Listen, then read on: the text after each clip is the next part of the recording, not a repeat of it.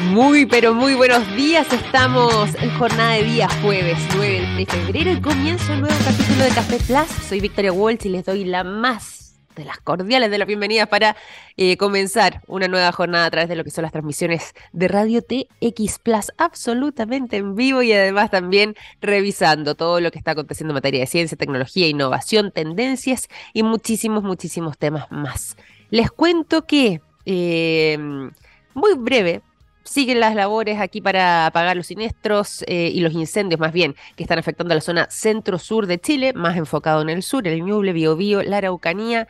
Actualmente ya se sigue desarrollando el trabajo de 122 aeronaves que están combatiendo el fuego, sumado además a uno de los ten tankers que llegaron recientemente a nuestro país. Hay uno que tuvieron que suspender eh, temporalmente sus funciones para poder hacer algunas correcciones que iban a tomar algunas horas, pero ya prontamente también se va a sumar a todo lo que son las labores de mitigación de la acción del fuego que está afectando entonces particularmente a estas tres regiones. Eso para consignar, hemos estado adentrándonos también en lo que son cifras, en lo que mm, ha sido la gestión en este tipo de temas y sobre todo además en lo que hemos estado lamentando, la pérdida de vidas humanas, eh, la pérdida de viviendas, de infraestructura y por supuesto de miles de hectáreas de bosque que em, se han quemado producto de estos enormes incendios que nos han estado afectando en lo que es la segunda temporada de incendios más grande que ha registrado nuestro país en su historia. Vamos a seguir muy atentos también a todo eso, pero antes de em, eh, desarrollar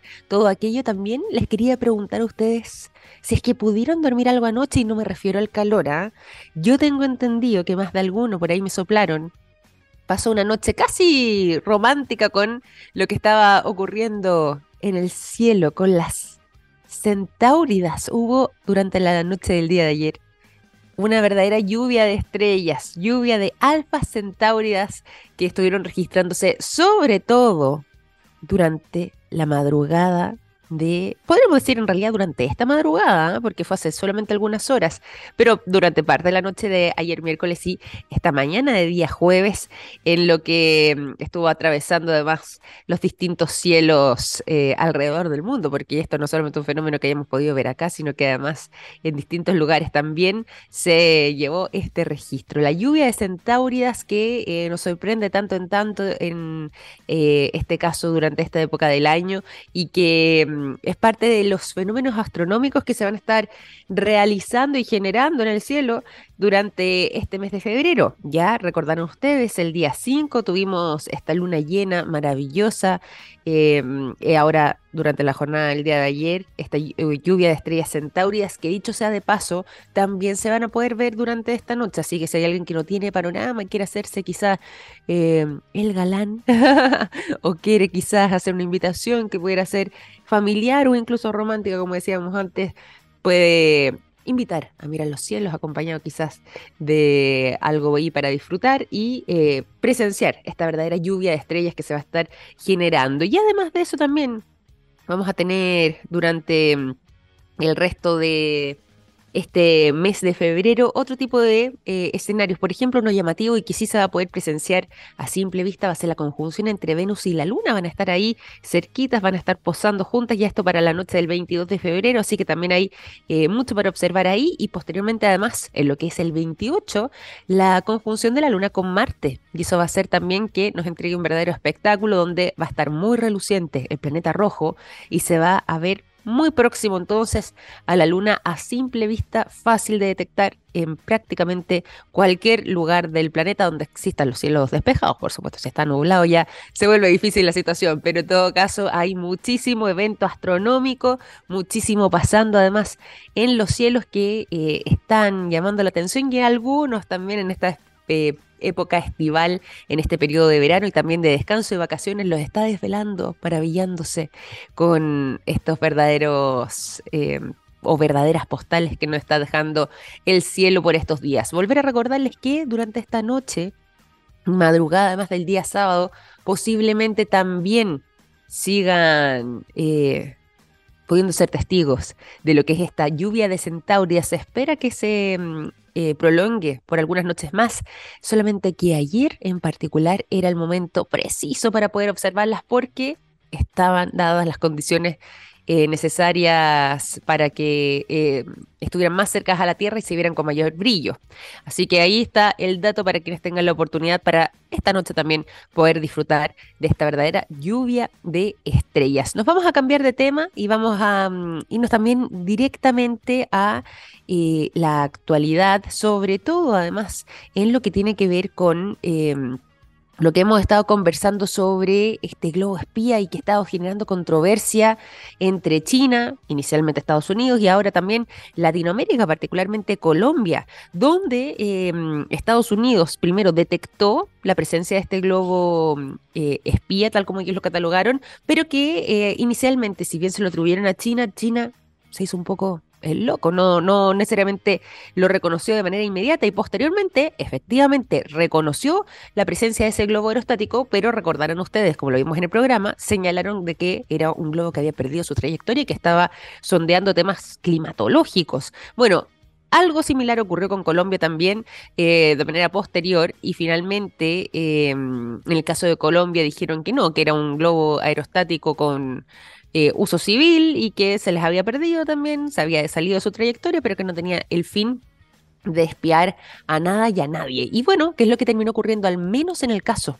de Estados Unidos, derribaron este globo em, y se puso un poco tensa la situación entre los dos países. ¿Y por qué? Es que eh, estoy haciendo alusión a este tema y recapitulando un poco lo que hemos conversado durante la semana. Bueno, porque fíjense que ahora Estados Unidos está señalando de que no sería la primera vez de que se encuentran con un globo de este tipo de parte de China. Es más, señalan que incluso parte de su trabajo eh, han logrado desarrollarlo por medio de estos verdaderos globos espía. Estoy diciendo como lo está planteando los Estados Unidos. Y que em, llevan años incluso con este tipo de prácticas. Algo que em, por supuesto, no viene aquí a apagar el fuego, sino más bien todo lo contrario entre estas dos naciones. Fueron las propias autoridades del Departamento de Em, seguridad y defensa de los Estados Unidos que señalaron que en ocasiones anteriores también habían visto eh, y detectado volando frente a sus cielos, o por encima más bien, em, en el territorio estadounidense, la presencia de estos globos, sobre todo además en lo que fue el periodo de la presidencia de Donald Trump, y ahora posteriormente, no solamente con el que ya conocimos hace poco, que fue derribado además en las costas de Carolina del Sur, sino que también habían detectado otros globos similares que no fueron derribados, pero que también durante el gobierno de Joe Biden habrían estado circulando por los cielos norteamericanos y que mm, inmediatamente, si bien no los habían identificado como globos espías, posteriormente con el tiempo se dieron cuenta, según afirman las autoridades del Departamento de Defensa del país eh, norteamericano, de que el verdadero fin de estos globos sería el espionaje. Vamos a ver si es que hay respuesta ahí de parte de China, alguna versión oficial que había llamado inicialmente a calmar un poco eh, las aguas frente a esta situación, pero que está comenzando a tensionar nuevamente las relaciones entre estos dos gigantes. China, por un lado, acusado de espionaje, y Estados Unidos, que alega entonces de que esta práctica se ha extendido eh, durante muchísimo tiempo en varios años distintos de parte del gigante asiático. Vamos a estar atentos también a lo que sea esas respuestas y vamos a continuar acá en el programa. Vamos a dejar de lado la contingencia y la actualidad para pasar directamente a la música. Ya son las 9 de la mañana con 12 minutos, por lo mismo los quiero dejar en esta jornada de día jueves junto al sonido de Sex Pistols, la canción Holidays in the Sun a propósito de este periodo estival y de vacaciones es lo que suena a continuación en Café Plus. 9 de la mañana con 16 minutos seguimos en Café Plus. Nos vamos a ir a la conversación y también nos vamos a ir a las buenas informaciones y los buenos datos. Por lo mismo les quiero contar durante esta mañana que los productos de Yodo de SQM están en tomografías con medios de contraste que sirven para diagnosticar el cáncer. Gracias a eso, millones de personas inician tratamientos oportunos. Los productos de SQM ayudan a mejorar nuestra calidad de vida. Puedes encontrar toda la información disponible en el sitio web www.sqm.com. Y nos vamos también directo a la información y fíjense que hay un doctorado que ya comienza prontamente, en algunas semanas más, eh, sus funciones y que se va a estar enfocando en temas de enfermedades crónicas, todo esto liderado por la Universidad San Sebastián. Está muy interesante, se van a estar enfocando en todo lo que tiene que ver con patologías crónicas que no sean transmisibles, eh, temas como el cáncer, eh, la diabetes y mm, enfermedades eh, cardiovasculares, digo, junto con algunas enfermedades renales, van a ser parte también de lo que sea este doctorado y la investigación que todo eso conlleve. Por lo mismo es que vamos a saludar durante esta mañana a la doctora, investigadora y además directora del programa del doctorado en enfermedades crónicas de la Universidad San Sebastián, Andrea Leiva, que está junto a nosotros. ¿Cómo estás, Andrea? Bienvenida a Café Plus. Muy buenos días. Hola, muy buenos días. Muchas gracias por la invitación. Felices además de tenerte nosotros por acá, así que gracias también por aceptar nuestra invitación hoy día y sobre todo para conocer sobre este nuevo doctorado, el doctorado en enfermedades crónicas de la Universidad San Sebastián, que además es bueno contarle a quienes nos escuchan, está inaugurándose este año 2023, ¿cierto? Parten ahora durante el mes de marzo con eh, el ingreso de quienes serán sus primera generación, sus primeros estudiantes. Cuéntanos eh, primero en términos generales hacia dónde se enfoca este doctorado y cómo está también el ambiente previo a eh, que comiencen las clases en algunas semanas más. bueno, muchas gracias. En términos generales, creo que nuestro programa doctorado es si tuviéramos que definirlo en una palabra, es diferente a la oferta de programas de doctorado que tenemos hoy a nivel nacional, incluso me atrevería a decir a nivel eh, regional, Sudamérica, incluso países eh, eh, que, uno llama más desarrollados. ¿Y en qué se diferencia? en general, los programas de doctorado se enfocan o en áreas, o en fisiología, o en, perdón, en biología celular o biología molecular.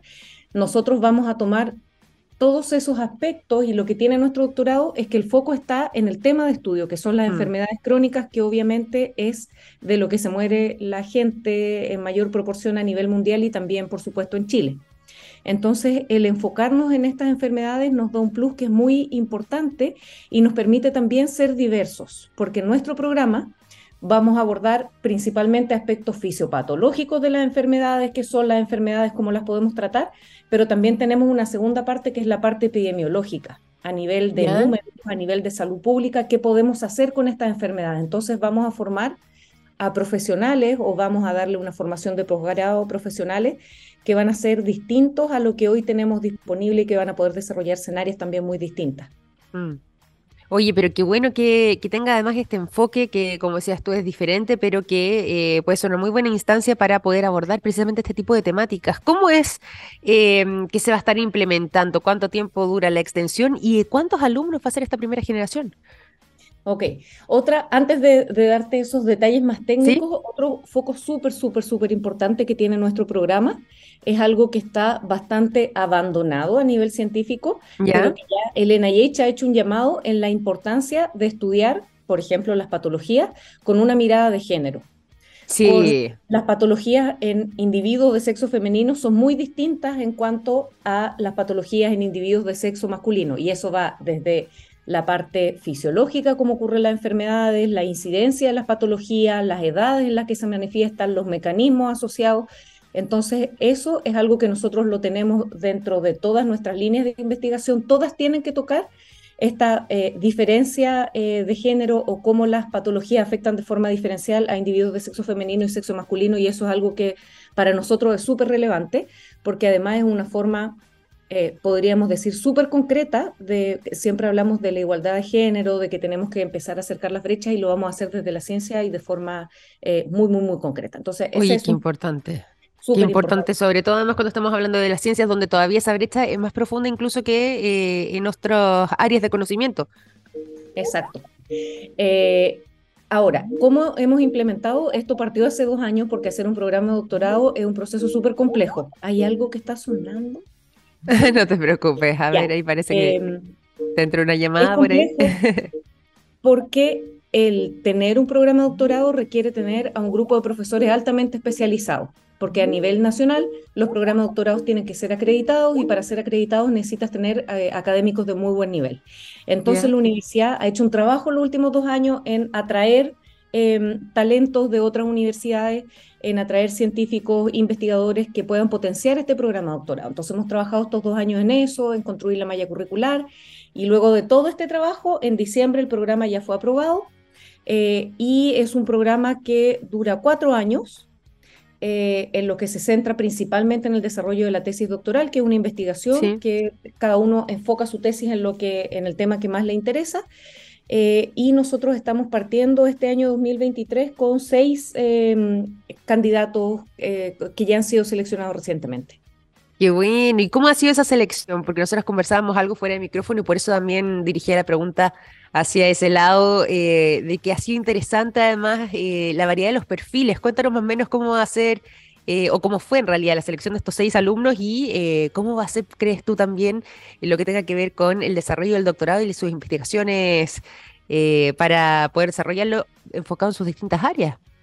Sí, ha sido, yo creo que fue mucho más de lo que esperábamos porque como el doctorado recién fue aprobado en diciembre, cuando la mayoría de los programas de doctorado a nivel nacional ya hicieron selección, pensábamos que nuestra convocatoria no iba a tener tal vez este primer año una muy buena llegada porque estábamos un poco tarde, pero sorprendentemente tuvimos muchísimas postulaciones porque hay eh, muchas personas que están desarrollando su carrera en aspectos clínicos que están interesados en hacer este programa de doctorado. Mm. Además de, por supuesto, eh, personas con formación profesional como bioquímicos, biotecnólogos, biólogos, que son profesiones que habitualmente llevan eh, a, una carrera científica. Entonces, nosotros hicimos una preselección, nos quedamos con 13 candidatos y de esos 13 candidatos seleccionamos a 6. ¿Ya? Que tienen perfiles muy variados. O sea, tenemos personas de, con una carrera muy eh, incipiente, que tenemos una persona que es bioquímica, tenemos otro bioquímico con muchísimos años de experiencia, es una persona que ha desarrollado una carrera en el laboratorio y ahora quiere dedicarse a ser científico, y tenemos también profesionales del área de la salud, tenemos dos obstetras, también eh, académicos eh, de universidad que quieren desarrollar ahora el programa de doctorado, entonces tenemos una mezcla de perfiles que va a ser súper interesante, que va a permitir potenciarlos, que van a desarrollar distintas áreas también del programa, la parte más biológica, la parte epidemiológica, entonces tenemos mucha esperanza en que el perfil que nosotros construimos vamos a poder ir desarrollándolo en el tiempo.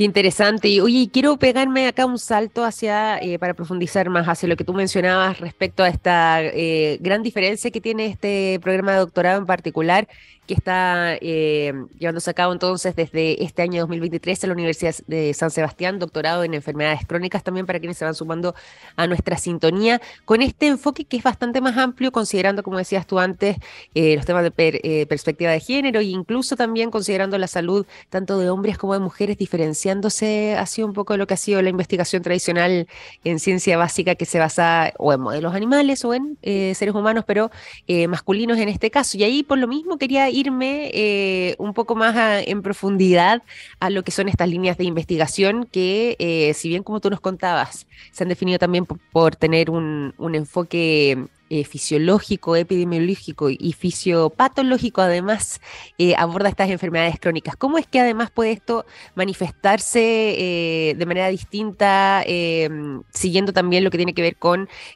hombres y mujeres? ¿Y cómo es que las áreas de investigación que cada uno de los alumnos quizás vaya a desarrollar también va a acoger y recoger esta información adoptando además esta mirada? Em, en términos generales, eh, todo ha sido planeado o el programa se ha creado y se ha desarrollado eh, considerando eh, tomar esta perspectiva de género. Los mm. cursos bases van a incluir las diferencias a nivel eh, epidemiológico, vamos a ver los mecanismos fisiopatológicos, lo poco que se sabe, para mostrar dónde están las necesidades, dónde nosotros tenemos que estudiar estas diferencias. Por ejemplo, en términos súper generales, la enfermedad cardiovascular sabemos que es muy distinta en hombres y mujeres. Totalmente. los hombres se enferman a una edad diferente, las mujeres también, tenemos un tema hormonal pero muchas veces, como tú mencionabas, muchos de estos estudios obviamente se desarrollan en modelos animales históricamente se han desarrollado en individuos de sexo masculino y los de sexo femenino han sido dejados al lado porque decimos que tienen los cambios hormonales, que esto nos puede ensuciar un poco los números, pero en el fondo eso es lo interesante, es ver por qué se ensucian los números, qué hacen los cambios hormonales, entonces de eso nos queremos hacer cargo. Y otro tema también interesante es que vamos a tomar, y esto implica eh, principalmente al sexo femenino, una... Eh, eh, una condición que se llama programación fetal. Muchas de estas enfermedades, por ejemplo, eh, las enfermedades cardiovasculares, la diabetes, incluso la obesidad, comienzan no cuando somos adultos, cuando ya tenemos una vida sedentaria, sino que comienzan desde que nacemos. O sea, ¿qué quiere decir esto? Si mi madre no se cuida durante el embarazo, va a marcar todas las células de mi organismo y yo voy a estar mucho más predispuesto a desarrollar estas enfermedades. Y eso que se llama programación fetal, que implica el cuidado de la mujer, la biología de la mujer durante el embarazo, es uno de los tres temas que nosotros tenemos como temas centrales de investigación. Oye, qué interesante, ¿ya? Súper interesante porque vamos a partir desde la base, desde la base de cómo un individuo de sexo femenino en este caso puede marcar para siempre la condición eh, biológica de sus hijos. Oye, y qué importante además. Sí. Y es muy importante porque em, yo creo que, pese a que, bueno, esto va a sonar como absurdo incluso plantearlo, pero cuántas millones de miles de millones de mujeres han tenido hijos en el mundo por cuántos miles de millones de años. Eh, y que quizás no se le haya dado el enfoque necesario con el correr del tiempo y por lo mismo ustedes también eh, detectan que hay una necesidad ahí de eh, contar con mayor investigación, poder hacer un aporte en ese sentido, sobre todo cuando estamos hablando de un periodo tan importante y tan vital para el desarrollo de la vida humana. lo recogen además justamente atendiendo un poco a lo que quizás faltaba ponerle mayor ahínco de parte del mundo de la ciencia y que viene a ser parte, como decías tú, de eh, las líneas de investigación de este doctorado. En el fondo lo que buscamos es diferenciarnos, es formar profesionales que sean distintos a los que se están formando actualmente para que puedan aportar de forma distinta también al desarrollo de la ciencia. E, eso es lo que queremos. O sea, nuestro fin último es tener eh, profesionales que se puedan insertar o en un instituto de investigación o que puedan eh, estar en la, toma de decisiones, en políticas públicas. Es decir, tratamos de, perdón, buscar eh, una real contribución a los problemas de salud y a estas enfermedades crónicas que, que tanto afectan a nuestra economía, a nuestra salud, a la vida familiar, a la sociedad, etcétera. Totalmente. Bueno, ya son las 9 de la mañana con 29 minutos para quienes se van sumando además a nuestra sintonía. Les cuento que estamos conversando con Andrea Leiva. Ella es doctora, investigadora y además directora del programa de, doctorado de enfermedades crónicas de la Universidad San Sebastián. Y estamos abordando em, un poco lo que va a ser esta inauguración del doctorado, que además, dicho sea de paso, comienza sus clases con su primera generación de estudiantes ahora en este año 2023. Han venido preparando durante muchísimo tiempo y ya están a puertas entonces de comenzar eh, lo que va a ser el desarrollo del doctorado con sus alumnos, seis alumnos seleccionados también en esta oportunidad que van a estar además enfocándose en temas de investigación eh, que abordan patologías crónicas no transmisibles. Y aquí como también nos ha dejado entrever Andrea eh, investigando en temas que pueden ser desde enfermedades cardiovasculares, renales, el cáncer, diabetes y muchísimos más y que además también tiene una y aquí esto ha sido muy interesante poder escuchar a Andrea, tiene una mirada eh, distinta a lo que se ha venido haciendo, porque también se considera la salud tanto de hombres como de mujeres con una perspectiva de género que en este caso además también se ve aplicada a la investigación de la ciencia, que tradicionalmente, como bien decía Andrea, ha utilizado modelos masculinos o bien de animales y que no necesariamente cuenta con el mismo tipo de sintomatología frente a diferentes patologías en el caso de las mujeres. Y por eso también es uno de los temas que se va a estar abordando en las líneas de investigación de este doctorado. Andrea, eh, Em, preguntarte además, aquí me voy a ir un poco más a lo técnico, pero em, ya sabemos al menos que están por comenzar con esta primera generación en lo que van a ser eh, el desarrollo, bueno, ya sea de sus clases, pero también de eh, las líneas de investigación para lo que va a ser su tesis doctoral. ¿Y qué, em, qué se van a estar eh, ampliando también para lo que pueden ser nuevas postulaciones? ¿Desde cuándo más o menos va a estar esa información disponible en caso de que haya alguien que nos esté escuchando en estos momentos y que esté interesado en ser parte de este doctorado en enfermedades crónicas de la Universidad? San Sebastián, pero pensando quizás en la generación 2024. Claro, pensando en la generación 2024, eh, nosotros planeamos abrir la postulación más o menos en el mes de septiembre. A nivel nacional, en términos generales, es en esa época.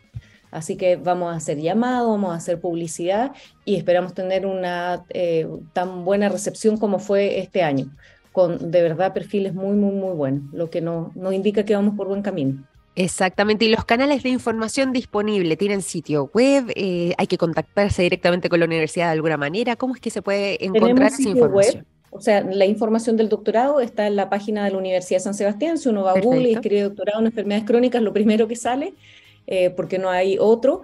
Em, también tenemos difusión a través de redes sociales, en los diarios, los principales diarios a nivel nacional, así que eh, por lo general tenemos un apoyo súper importante por parte de la universidad en, cuando llega el momento de la difusión, eh, así que les vamos a estar comunicando cuando llegue el momento.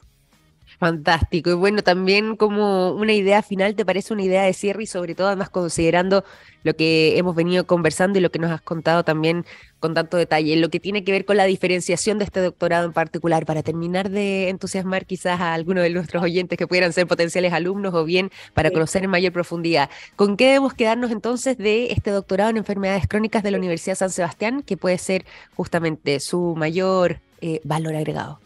Valor agregado. O sea, primero, confiar en una institución que en los últimos tal vez cinco años ha hecho una inversión gigantesca, muy distinta a lo de las otras universidades por atraer talentos, por potenciar la investigación. Ese es un primer punto, o sea, confiar en una institución que se ha puesto 100% con el desarrollo de la ciencia y la investigación en Chile.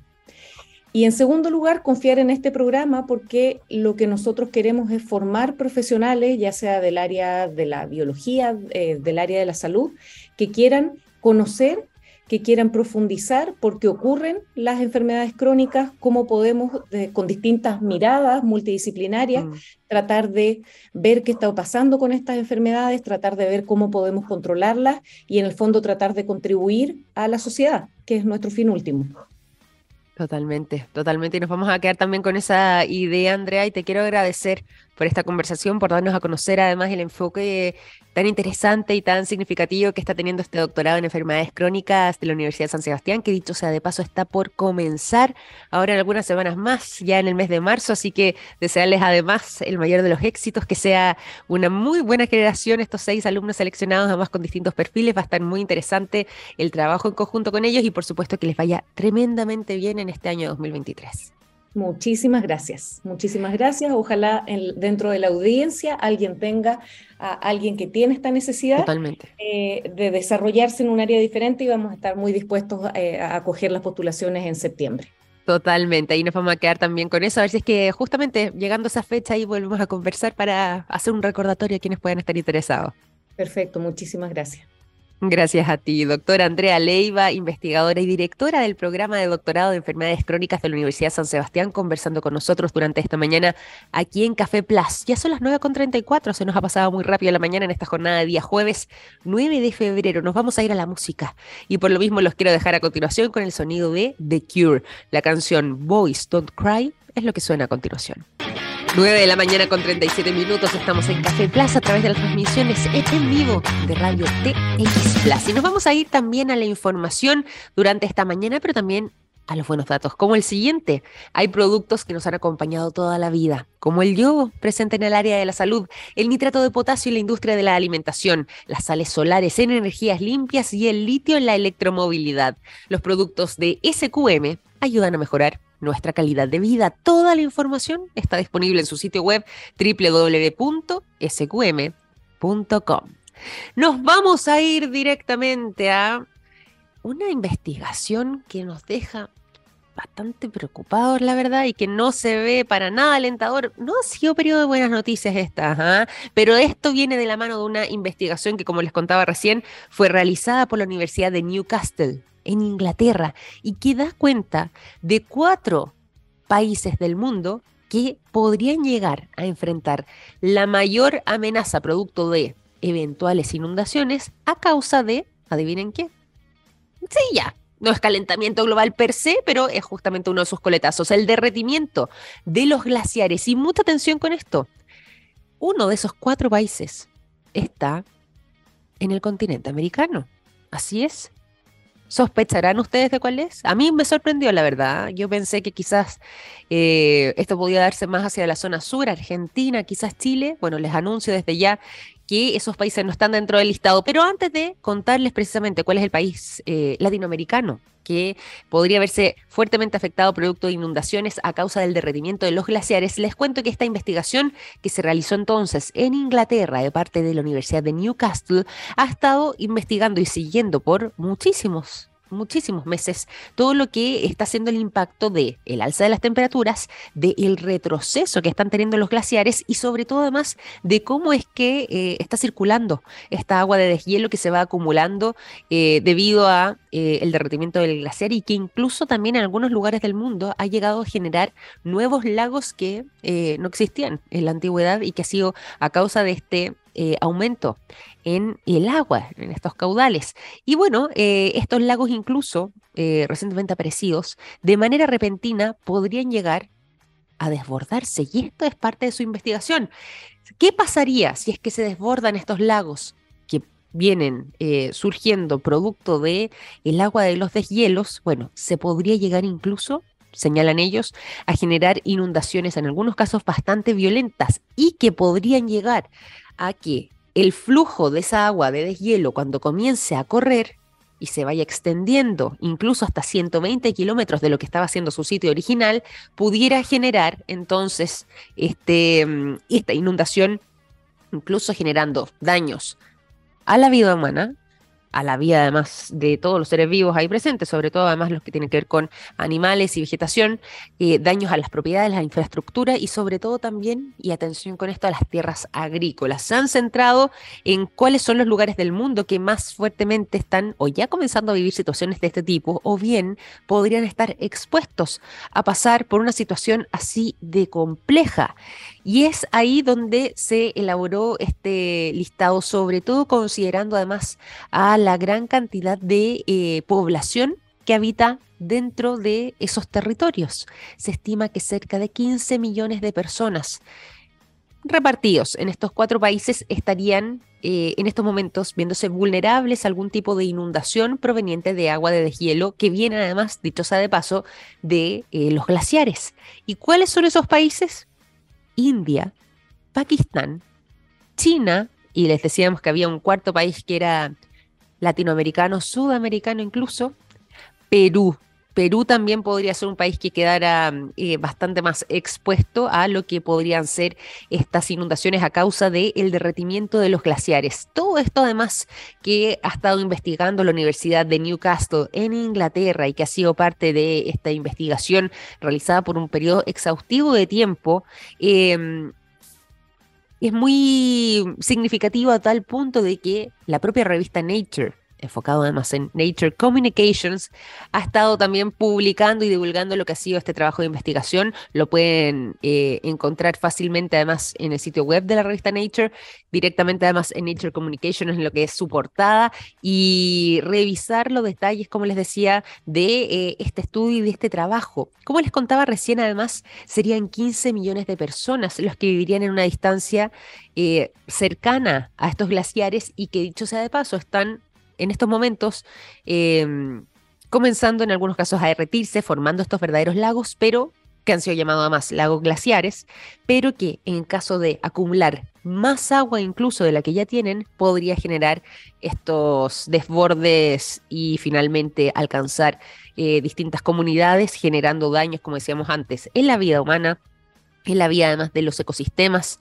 eh, flora y fauna en este caso, y además también en lo que tiene que ver con la infraestructura y con las tierras agrícolas. De hecho, por ejemplo, si nos enfocamos solamente en lo que ocurre en India, en Pakistán y en China, se estima que aproximadamente solo en estos países asiáticos hay un millón de personas que vivirían en eh, los alrededores de estos lagos glaciares a 10 kilómetros de un lago glacial solamente 10 kilómetros. No se descarta que con el correr del tiempo y con mayor acumulación de agua, estas distancias que pudieran llegar a correr incluso estas aguas de glaciar generadas por el desborde de estos lagos, podría llegar, como les decía recién, a recorrer incluso una trayectoria de 120 kilómetros. Imagínense, estamos acá hablando solamente que nace hay un millón en los 10 kilómetros alrededor y esto podría extenderse hasta 12 veces más. O sea, imagínense la cantidad de personas que actualmente eh, están habitando en esas áreas. 15 millones les decíamos antes, pero para mm, eh, referirnos a las que viven a una distancia de 50 kilómetros de un lago glaciar.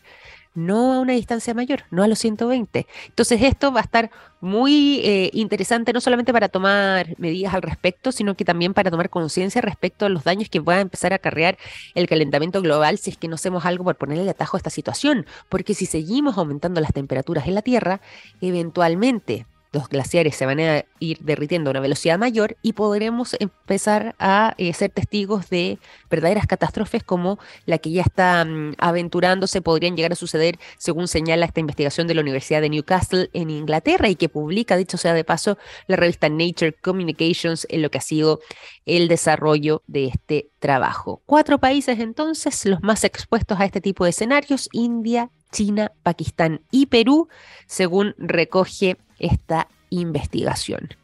Y eso a las 9.44 nos vamos a ir a otros temas, pero también nos vamos a ir a la música. Y por lo mismo los quiero dejar a continuación con el sonido de Greta Van Fleet. La canción The Cold Wind es lo que suena a continuación y al regreso seguimos con más informaciones en esta mañana en Café Plus. 9 de la mañana con 48 minutos. Nos vamos a la información durante esta jornada aquí en Café Plus y nos vamos a ir a un tema que eh, es bien preocupante respecto al impacto que esto puede tener en la salud y que está bastante más extendido, no solamente como práctica, sino que como hábito alimenticio en gran parte de la población alrededor del mundo. Fíjense que hay una investigación reciente, vamos a seguir en Inglaterra en este caso, del Imperial College de Londres, que eh, da cuenta respecto a lo perjudiciales que pueden llegar a ser los alimentos ultraprocesados para la salud de las personas. De hecho, ha elevado tanto el riesgo, em, según esta investigación, que podría ser eventualmente y ante un eh, consumo prolongado, incluso uno de los causantes de desarrollo de algunos tipos de cáncer, como por ejemplo el cáncer de ovario. Esta es una investigación que se realizó analizando eh, distintos tipos de alimentos en más de, miren ustedes la cantidad de personas que participaron de esta investigación, 197 mil personas, en su mayoría del Reino Unido. La mitad de ellas eran mujeres y que eh, contaban además con eh, bases de datos biomédicos que han sido recolectados en Inglaterra entre el año 2006 hasta el año 2010, donde además, y por qué me enfoco acá, en las mujeres también eh, habían algunas de ellas, ya sea con algún tipo de diagnóstico de cáncer de ovarios o bien que eh, habían sobrevivido ya dejando atrás ese diagnóstico, eh, superando la enfermedad, pero que la habían tenido en algún momento de sus vidas. Y es por eso que gran parte de la investigación también se centró en este grupo de mujeres dentro de las 197 mil, la mitad de ellas entonces eran mujeres y querían detectar este grupo de investigadores y científicos si es que existía algún tipo de correlación entre este tipo de alimentos, los alimentos ultraprocesados y los diagnósticos e incluso muertes a causa de eh, distintos tipos de cáncer, como por ejemplo el cáncer de ovario. Bueno, ¿qué es lo que encontraron y cuáles fueron los resultados de esta investigación?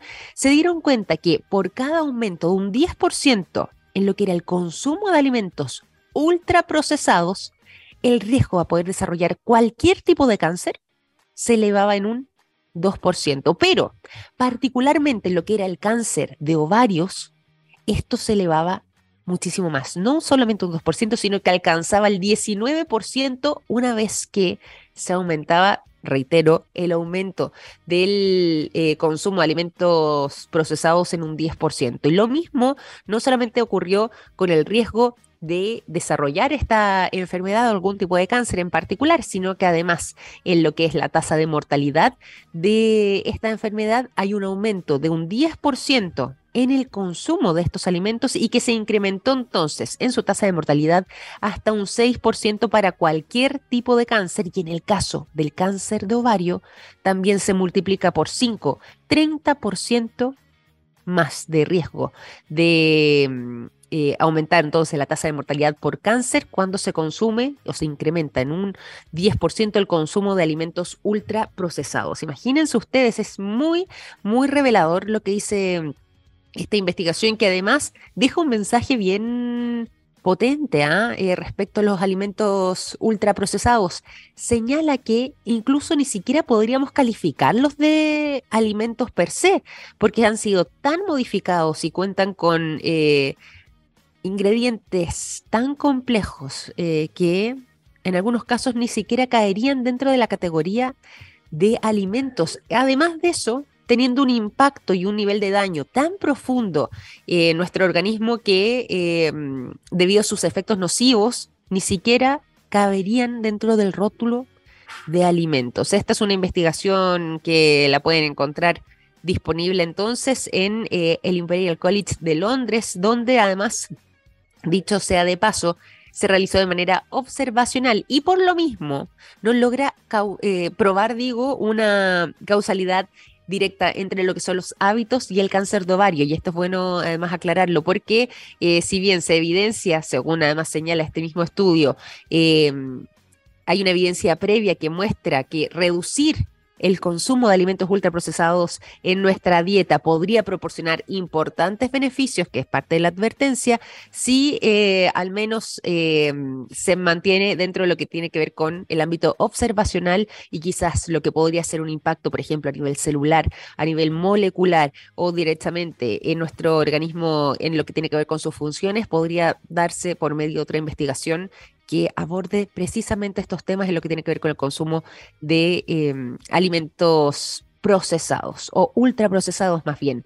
que serían los tan perjudiciales. Al menos en países como Estados Unidos, por ejemplo, este consumo ha ido en aumento y se estima que cada año además cerca de 20.000 mujeres incluso dicho sea de paso, han sido diagnosticadas con cáncer de ovario y que em, esa cifra, al menos en el país del norte, eh, de América. Incluso podría mm, llegar a contar con una tasa de 13.000 mujeres fallecidas a causa de este diagnóstico, en caso además de no ser tratado a tiempo. Pero es un tema que además eh, la Organización Panamericana de Salud también ha estado abordando y que se suma a lo que está mm, buscando hacer además esta investigación y la Organización Panamericana de la Salud incluso llegó también a definir recientemente estos alimentos, los alimentos ultraprocesados, como esas formulaciones industriales que esencialmente se basan en algunas sustancias extraídas o derivadas de alimentos reales y que además incluyen aditivos y cosméticos que le entregarían